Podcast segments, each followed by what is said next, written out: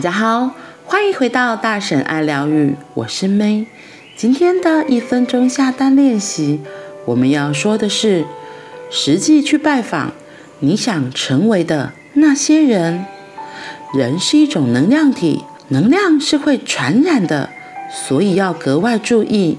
和消极负面的人在一起，你就会越来越负面。有烦恼的人喜欢跟像自己一样有烦恼的人聚在一起，他们看到幸福的人就会嫉妒，看到即将变幸福的人还会去扯后腿。这样的小团体很危险，会让人永远无法脱离不幸。比方说，想结婚的单身女性不该聚在一起讨论为什么没有好男人。嗯，就是没有啊。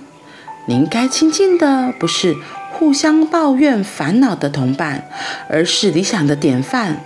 想变幸福，想让自己闪闪发光，想在工作上做出成果，什么都可以。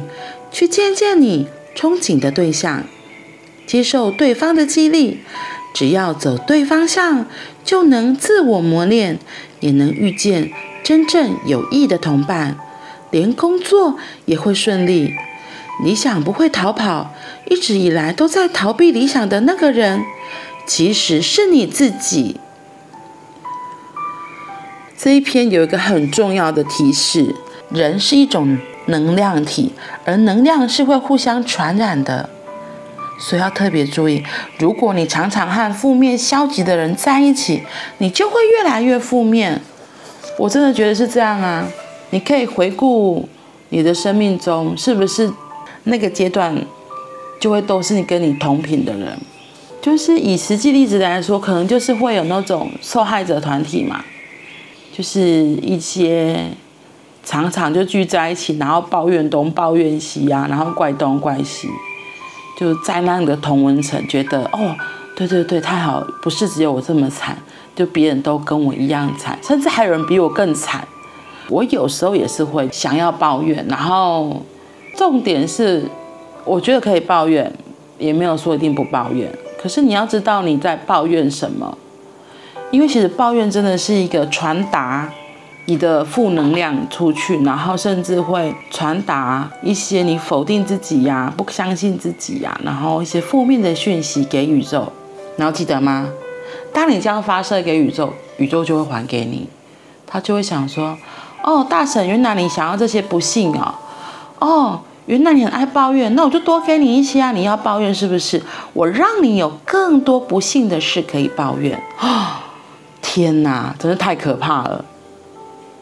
所以他这里提醒我们的是要离开那些抱怨大会的人，然后实际去拜访你想成为的那些人。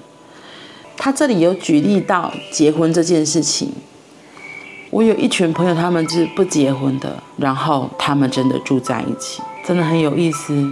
我猜，因为其实大部分人都会说结婚是需要勇气冲动的，我自己也蛮同意的。就是如果我不是那个时候有决心想要做这件事情，或许过了几个月或是半年之后，我可能就会不想结婚了，就是那个冲动就过去了。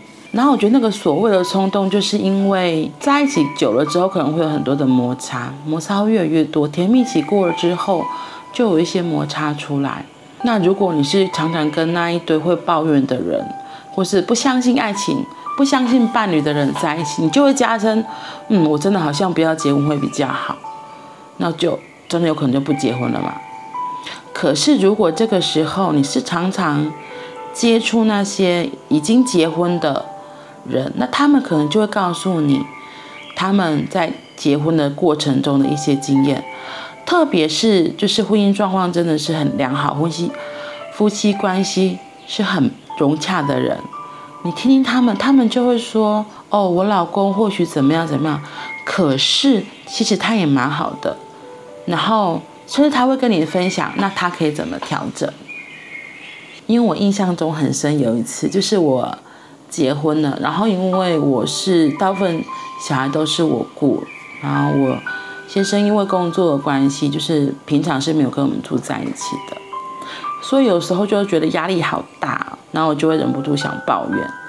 结果我印象很深，就有个同学他就突然回应我，他就说：“你不要把这些情绪给丢给我们，是你当初自己决定要结婚生小孩的，然后你不要一直传递这些消息给我们。”然后我才惊讶到说：“哇，原来我在传递这些讯息，我居然在散布这种。”恐惧啊，害怕不好的观念给我们班这些很多其实还没结婚的人，对，然后我觉得这真的是一个会影响别人，让别人你知道，就是真的像他讲的，就是像传染病一样嘛。如果你一直散播出去的，就是结婚其实真的很不好，你看会失去自由，会得了了一堆负面的东西。那那些没结婚的朋友，他们可能就会觉得，嗯，那结婚好像真的不好哎。那我还要结婚吗？对呀，所以他才说，要亲近的是已经自己闪闪发光，然后在工作上做出成果的人，去看你憧憬的对象，接受对方的激励。我觉得那些就是会散发正能量的人，他们一定是鼓励，很愿意鼓励别人的。然后他这里又说。理想其实不会逃跑，一直以来都在逃避理想的那个人，其实是你自己，是我们自己拿了一堆理由借口，然后不去行动嘛，那当然目标就不会实现，因为一直沉溺在那些抱怨的同温层里面，然后让自己懒惰，然后不去行动，那结果当然不会发生。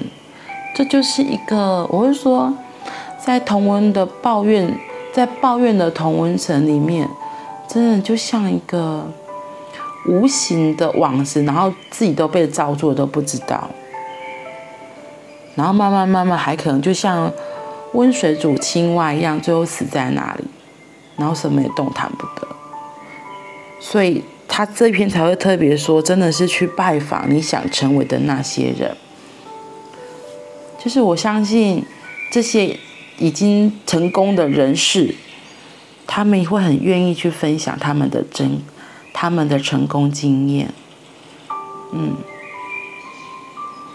好啦，那我们今天就到这里喽。